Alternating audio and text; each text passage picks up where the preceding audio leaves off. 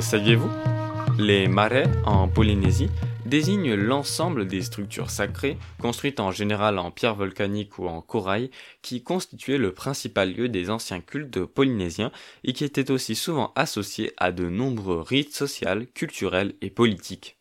Ces monuments imposants, dont la structure variait d'un endroit à l'autre, avaient cependant une architecture de base commune constituée d'une aire rectangulaire faisant office de cour, d'un nahu, une plateforme surplombant le reste de la structure, et d'un ensemble divers de pierres dressées. Les marais, pour les Polynésiens, étaient considérés comme une interface de communication entre les hommes et les divinités de l'au-delà.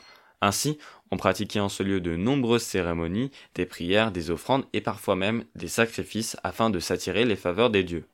Les marais étaient aussi le reflet de l'organisation sociale très hiérarchisée des Polynésiens, puisque l'on estime le rôle social des marais antérieur à celui religieux qui se développa quant à lui autour du XIVe siècle.